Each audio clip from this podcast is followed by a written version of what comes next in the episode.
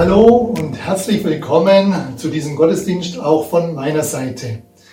Heute geht es mir um ein sehr wichtiges Thema. Ich habe es überschrieben äh, mit dem Titel Gott investiert sich in dich total. Was machst du daraus? Gott investiert sich in dich total oder umfassend, mit Leidenschaft investiert er sich in dein Leben, in die Beziehung zu dir. Was machst du daraus? Ich bin überzeugt, dass Gott sehr viel uns gegeben hat. Die Bibel ist voll von Zusagen Gottes, wie er sich um seine Kinder, um dich und mich kümmert, äh, wie er es regnen lässt über Gute und über Böse, wie er die Sonne aufgehen lässt und so weiter, wie er Saat und Ernte schenkt, aber auch wie er seinen Frieden gibt, wie er Kraft gibt, wie er seine Liebe schenkt, wie er Sündenvergebung durch Jesus anbietet, aber auch wie er Beziehung aufbaut, sein ganzes Interesse an dir zeigt. Ich bin überzeugt und ich erlebe es ja selber, dass Gott unwahrscheinlich viel in mein Leben, in unser Leben investiert hat und auch immer wieder neu investieren will und er macht es gern. Die Frage ist an uns als Einzelne, aber auch als, ähm, ja, als, uns, als Ganze, als unser Volk, was machen wir daraus, wenn Gott so sehr sich in uns investiert? Wir schauen heute einen König an aus dem 8. Jahrhundert vor Christus, und wir schauen sein Leben an, auch wie Gott in seinem Leben gewirkt hat und was daraus geworden ist und wollen das am Schluss dann auf uns beziehen. Ja, wie schaut es auch bei uns aus? Was machen wir mit dem, was Gott alles Gutes uns gegeben hat? Der Vater von dem König, der war am Anfang schon irgendwie in der Beziehung zu Gott gestanden, aber irgendwo hat er immer mehr Kompromisse zugelassen. Und äh, er ist immer mehr, mehr und immer weiter von Gott abgekommen. Am Schluss hat er, hat er sich ganz von Gott abgewendet, bis sogar seine eigenen Leute ihn im Grunde am Ende umgebracht haben. Das Volk hat nun seinen Sohn, der erst 16 Jahre alt war, zum König gemacht und auf ihn sind sehr große Hoffnungen geruht. Das Volk hat jetzt gedacht, dieser junge König, der macht es anders, äh, macht, lebt die Beziehung zu Gott anders als sein Vater. Und wir kommen zum, zur zweiten Chronik des Kapitel 26. Aus diesem werde ich heute die Verkündigung nehmen und ich lese den Vers 1. Und das ganze Volk von Juda nahm Usia, so heißt der König, der war 16 Jahre alt und sie machten ihn zum König anstelle seines Vaters Amasia. Und er tat, was recht war in den Augen des Herrn.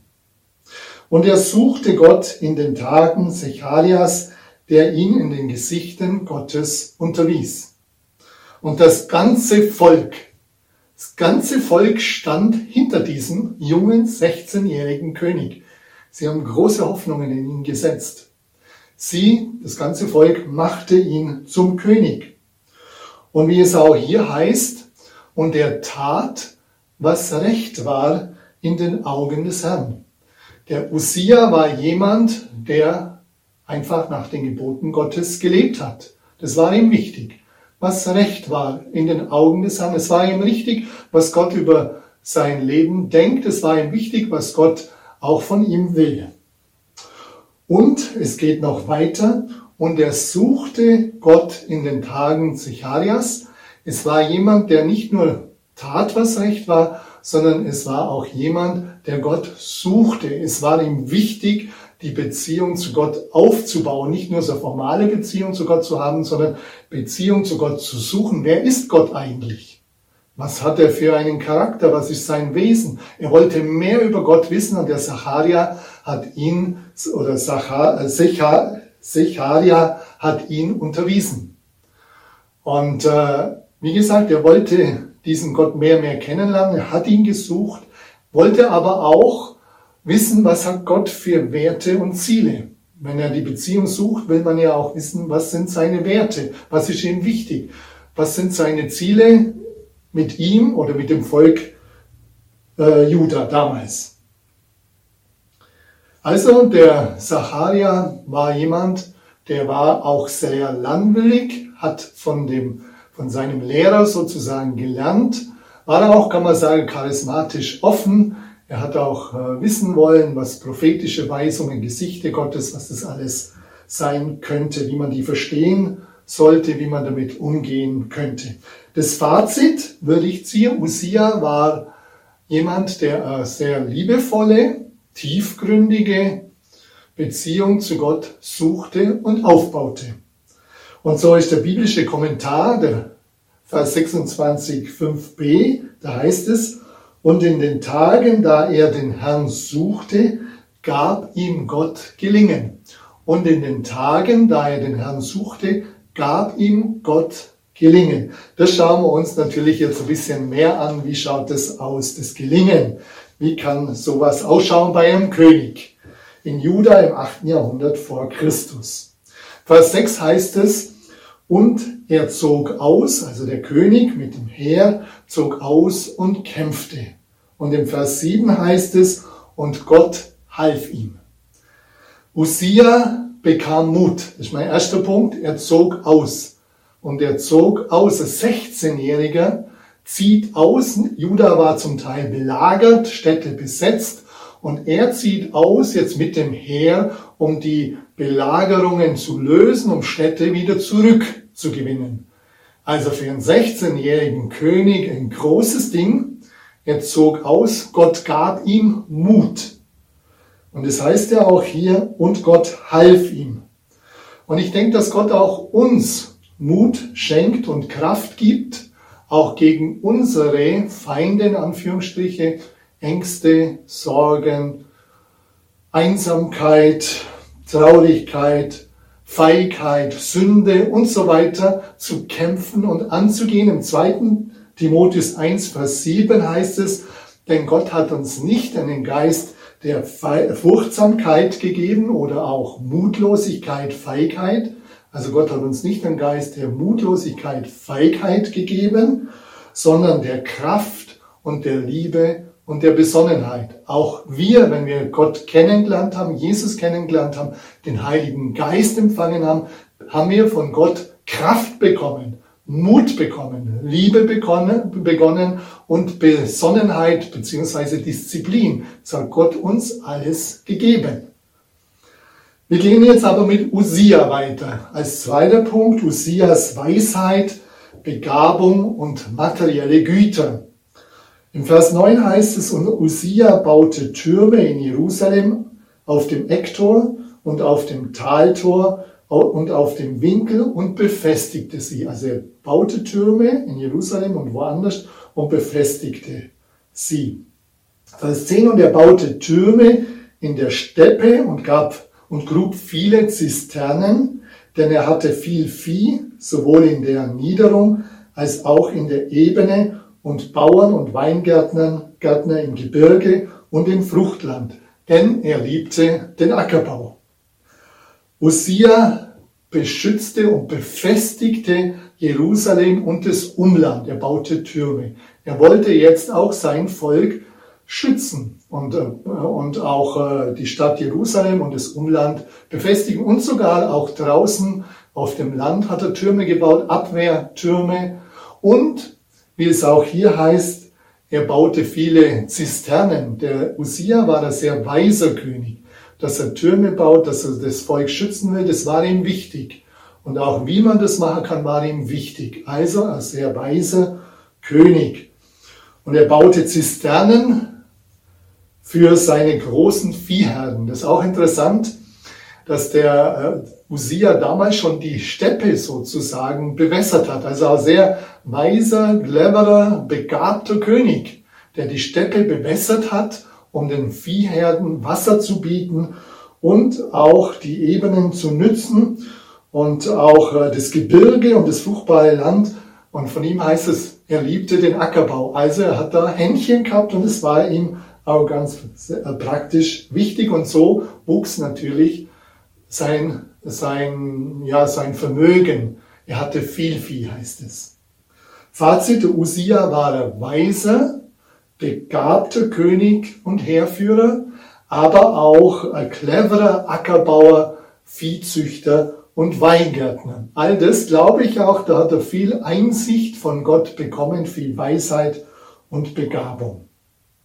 Ich glaube, dass Gott uns auch Weisheit und Erkenntnis schenkt. Gerade auch wenn wir in seinem Wort lesen, werden wir viel Weisheit bekommen, wie wir unser Leben leben können wie es gut ist, Beziehungen aufzubauen, Ehe zu bauen, Familie zu bauen, Gemeinde zu bauen. Gott möchte uns auch zeigen, wie wir im praktischen Leben, auch im Alltag, im Beruf, auch äh, dort zurechtkommen, auch, äh, auch da äh, uns einbringen und so weiter. Er möchte uns und hat vielen von uns auch schon sehr viel Weisheit und Erkenntnis gegeben. Und er möchte auch, dass du lernst und wir lernen, dass wir uns auch wehren können gegen all die Ängste, gegen die inneren Feinde, die äußeren, auch wo wir Ablehnung erfahren und so weiter, dass wir uns wehren können, dass wir weise sind, wie wir das machen, aber auch, dass es uns Erkenntnis gibt und Kraft dazu, dass wir das tun können. Ich glaube, dass Gott unsere Persönlichkeit immer mehr aufbauen will. Er investiert sich in dein Leben, er investiert sich in mein Leben, er macht deine Persönlichkeit fester, er gibt dir Weisheit und Begabung und du darfst deine Gaben auch entdecken, auch einbringen in der Gemeinde und so weiter. Möchtest du das erkennst, Gaben heißt ja, ich, ich werde das ähm, bekommen oder auch ähm, wahrnehmen an mir, was ich gerne tue. Und das, was ich gerne tue, wenn ich das ganz praktisch im Beruf einbringe oder auch in der Gemeinde, das ist was sehr Wertvolles und es macht viel Freude. Ja, und auch, ich glaube, damit wird auch unsere finanzielle Seite auch verbessert. Je mehr wir mit unserem Leben, mit unseren Gefühlen zurechtkommen, du musst deine Süchte, deine überzogenen Wünsche nicht mehr finanzieren. Ich glaube, dass du da auch in ein besseres Fahrwasser auch finanziell kommst. Und wir gehen am Punkt weiter. Usias Untertanen respektierten ihn sehr. Und es heißt im Vers 13b, dass Usia großes, ähm, Vers 13, dass Usia großes Heer hatte und da steht dann, um dem König gegen den Feind zu helfen. Das ist eine interessante Aussage. Um dem König gegen den Feind zu helfen. Also da war da Beziehung auch zum König da. Der König war halt nur irgendwo jemand, der Befehle gibt, sondern da war er, er war, ist eine Respektperson geworden. Der junge König ist, ist zur Respektperson geworden. Also die Untertanen respektierten diesen jungen, sicher vielleicht auch jetzt schon mm, im, ähm, ja, in den 30er Jahren äh, lebenden König, weil sie da erkannten, dass er für sie ist und was Gutes will und sie das, was er an Entscheidungen äh, getroffen hat, gut finden. Ich denke, dass es auch wichtig ist, dass auch wir immer wieder neu auch ähm, auch das, was wir von Gott empfangen haben, einbringen, dass wir unseren Platz finden. Und ich glaube, wenn wir auch das einbringen und unseren Platz finden und auch äh, das, was wir einbringen, in einer guten Weise einbringen. Und wenn wir, wenn Gott unsere Persönlichkeit, unseren Charakter weiter verändert, auch abschleift, gerade die Kanten, dann werden wir mehr und mehr für die Menschen sein. Der Egoismus wird zurückgehen und du wirst mehr und mehr zum Diener werden, zum Diener Gottes, aber auch zu jemand, der die Menschen, dein Umfeld lernt zu lieben und die Menschen werden dich mehr respektieren, weil sie merken, es geht dir um sie, um, um den anderen.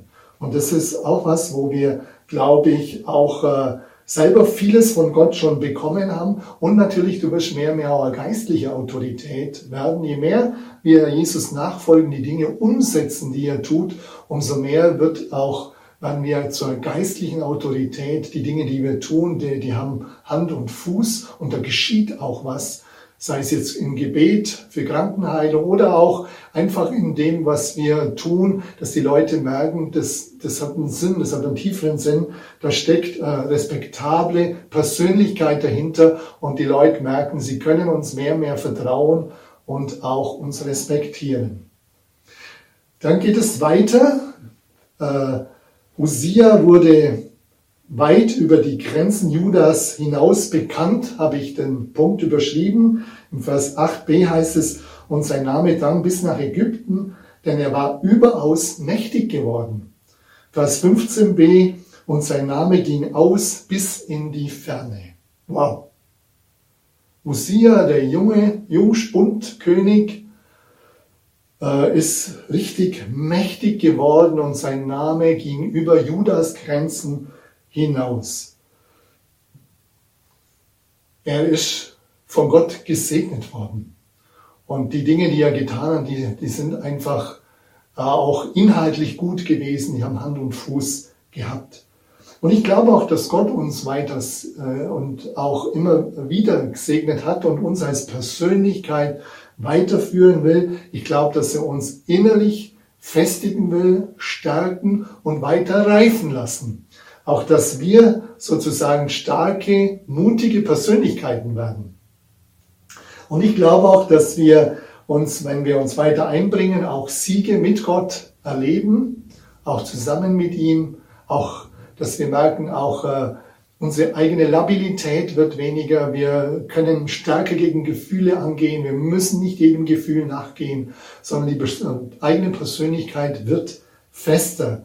Und äh, wenn andere das mitbekommen, dann äh, wird man natürlich auch äh, im Umfeld bekannter, wenn du Zeugnis gibst oder mehr Verantwortung übernimmst, das werden andere mitbekommen. Und sie werden auch dich mehr respektieren, wenn du es in einer guten Weise machst.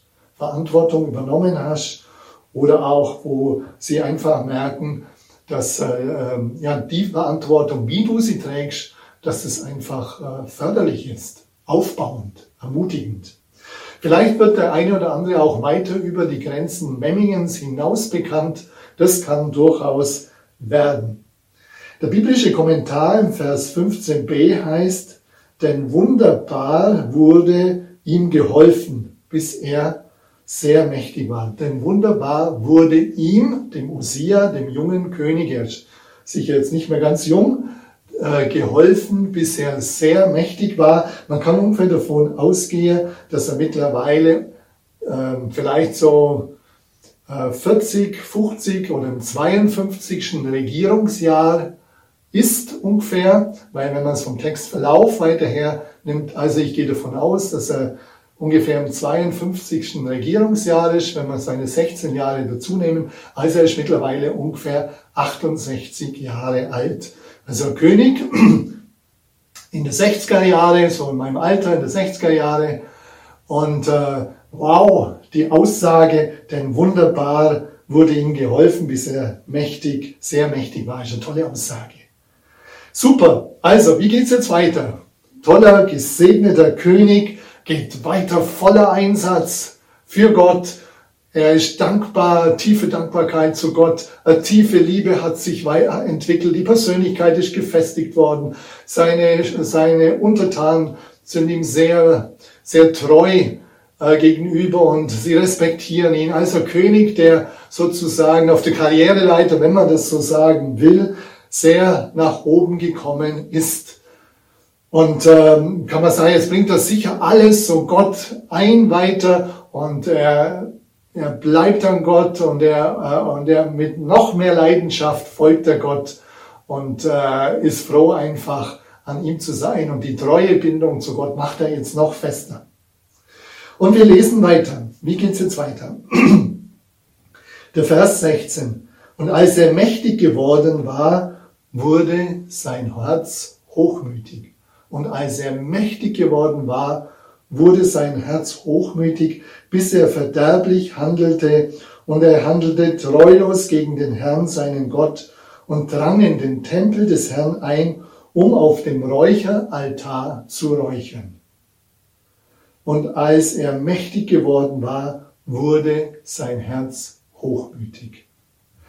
Neben all der äh, persönlichen Entwicklung, Stärkung der Persönlichkeit neben all dem, äh, neben all seiner politischen und militärischen Macht, hat er jetzt auch noch zur geistlichen Macht gegriffen. Er ging in den Tempel hinein und wollte Räucheropfer äh, auf dem Altar räuchern.